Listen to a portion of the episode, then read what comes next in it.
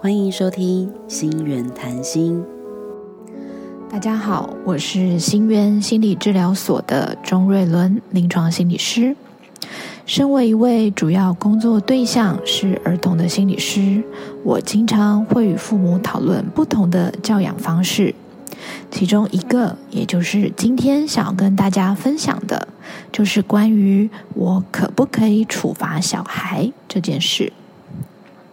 关于处罚小孩，其实这里讲的是指打小孩，也就是体罚这件事情。在这件事情上，已经有了很多的研究。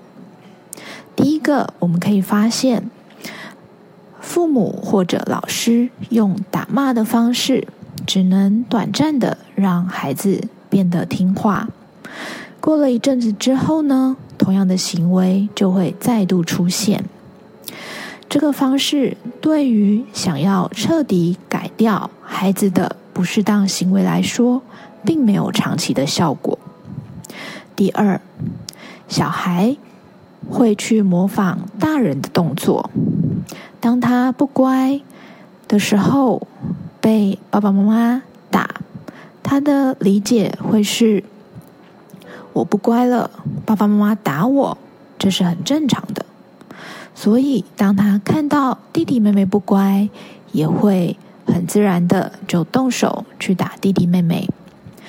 到了学校，看到同学很吵闹、不乖，也会自然的出手打人，并且你问他的时候，他一点都不觉得自己这样做有什么问题。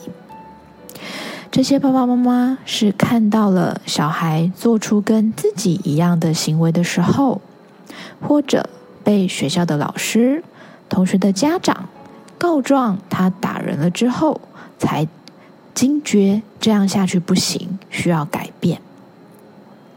第三，家长打小孩，有时候是一种情绪失控下的结果。当家长看到孩子不听话的时候，内心可能会有很多不同的想法跟情绪出现。有的时候会感到无力、挫折，会想：怎么又来了呢？我不是讲过了吗？有的则是对孩子的未来感到忧虑，心想。如果连这个你都改不掉，那你以后怎么办呢？有的则是会觉得被挑战了，感觉到敌意，可能会怀疑孩子：你是不是故意的？你是在挑战我吗？在这样那么多不同的想法以及情绪的冲击之下，有时候父母可能就情绪失控了。明明知道这么做不对，却还是忍不住；或者呢，当发现的时候已经动手了。看到孩子害怕的眼神，听到他们哭泣的声音，万分的后悔。可是，已经对彼此的关系造成了伤害。第四，如果孩子一直用“我会不会被打”。被处罚来判断他可不可以做一件事情的话，那么他的道德发展就会停留在一个比较低的层次，他比较难进阶到我这样做会给其他人带来什么好处呢？比较难进阶到利他或者遵循自己内心良知的这种比较高层次的。道德标准上，第五，假如孩子长期以来做事情的出发点是为了不要被处罚而做的，他并不是为了追求自己想要的成功成就而去努力的话，慢慢的，他的性格就变得比较被动，比较退缩。长大了以后，他的自尊自信也会。比较低一点。最后有研究显示，长期被体罚对孩子造成的负面影响，是跟让孩子遭受身体上的虐待是类似的，只是呢，这个程度比较轻微。在调查结果里面，这样的孩子长大了以后会有比较高的暴力以及攻击的倾向，比较多反社会的行为，也会有比较可能出现心理健康方面的问题。那么，我们应该要如何减少孩子的不适当行为呢？以下建议几个方法。第一。父母练习去坚守自己定下的原则，让孩子的不恰当行为没有办法在父母的身上获得好处。例如，父母跟孩子讲好几点要洗澡，几点要睡觉，时间到了，孩子可能会赖皮撒娇，父母亲可能一时心软就放水了。或者呢，孩子可能会拒绝，他就生气、哭闹。爸爸妈妈为了要让孩子小声一点、安静下来，于是就让步了。有些孩子在情绪之下会说：“我讨厌爸爸妈妈，我不爱爸爸妈妈了。”有些爸爸妈妈听到这些话，会觉得。有必要闹得这么僵吗？有必要为了几分钟就说出这样的话吗？于是就让他继续玩。的确，与其花时间跟孩子坚持原则，父母亲的妥协的确是可以让场面很快收场的方法。不过，孩子也在这个过程当中学到，他们可以吃定父母，让父母让步的绝招。如果父母想要让孩子减少不适当的行为，或许可以试试从坚定自己的原则开始，让这些绝招没有办法在父母的身上得到好处，把绝招。变废招。第二，我们可以试着让孩子去承担不适当行为造成的后果。如果孩子的这些不适当行为会造成不好的后果的话，那就请他一起来参与，一起来处理善后。举例来说，爸爸妈妈说不可以画墙壁。如果孩子画了墙壁呢？他需要承担什么样子的责任？去处理什么样子的后果呢？当然就是去把墙壁擦干净。在要让孩子练习自己去承担后果、处理后果的时候，孩子可能会不愿意、不配合，并且。跟父母直接帮他收拾比起来，要让小孩自己来做，父母还需要花更多，甚至是几倍的时间心力，才能处理完这件事情，是更累的。但是反走过必留下痕迹，只要父母愿意让孩子经验这个过程。这个过程就会在他的心里留下印象。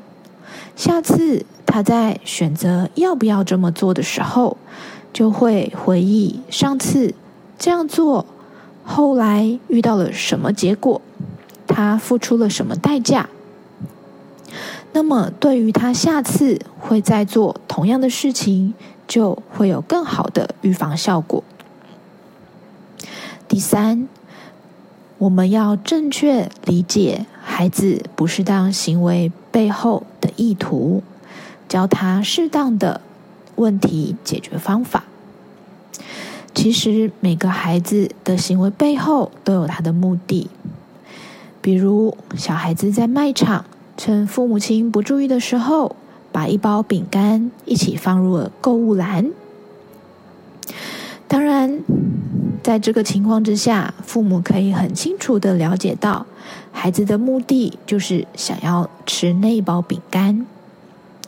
当父母正确了解孩子的企图之后，他们想要的目标之后，就可以来跟孩子讨论，或者教他怎么样用适当的方法来得到这包饼干。比如，父母可以跟孩子约定：如果你今天有坐在位子上把饭吃完了再下去。或者呢，你有把夹给你的菜都吃光光；又或者你有在长针指到六，或者电视里面的佩佩猪唱歌之前把饭都吃光的话，那明天我们就来买这包饼干。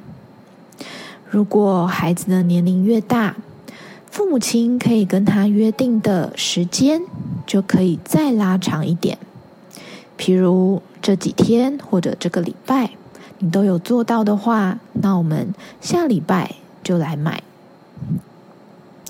在年纪小的孩子身上，他们的行为动机比较容易抓，但是当他们年纪越大，譬如上了国小、国中以后，这些不适当的行为。背后到底有什么原因？他们有什么目的？就不见得那么容易被理解了。举例来说，小孩可能会说谎，假传老师或者是父母的意思给另外一方，然后他今天就可以不用去学校。或者呢，孩子会故意的漏抄联络部的事项。涂改联络簿上的成绩，以此来逃避写功课或者要写罚写。年纪再大一点，青少年可能为了要上网聊天、打游戏，所以呢，瞒着父母，用自己偷偷存的钱，请同学帮他买一只手机。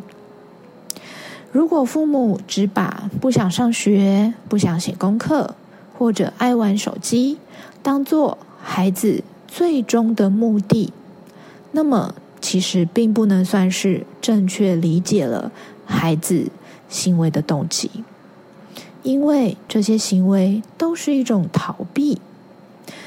那到底孩子为什么要逃避呢？到底他在逃避什么呢？这些才是真正需要被理解的。而通常，如果我们愿意进一步了解，就会发现，有的孩子是在学习上长期遇到挫折，他可能有学习方面的特殊的困难都没有被解决；有的呢，则是他与别人相处的能力。技巧不够，所以常常跟老师、同学发生冲突，以至于被排挤、被欺负，甚至是被霸凌。有的呢，则是最近家里的关系不和睦，父母经常吵架，小孩只好用手机向外寻求情感上的满足。而这些才是孩子真正需要被帮助的地方。了解孩子真正的需要，教他们用正确的方法达到目的，会更加有效的降低孩子做不适当的行为。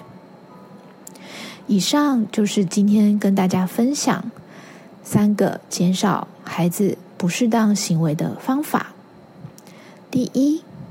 父母坚守自己的原则，让孩子的不适当行为得不到好处。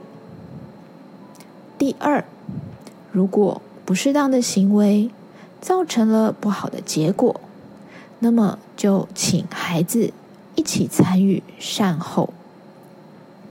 第三，理解这些重复发生的不适当行为背后真正的原因，然后教孩子适当的方法来解决他们遇到的困难，或者达到他们希望的目的。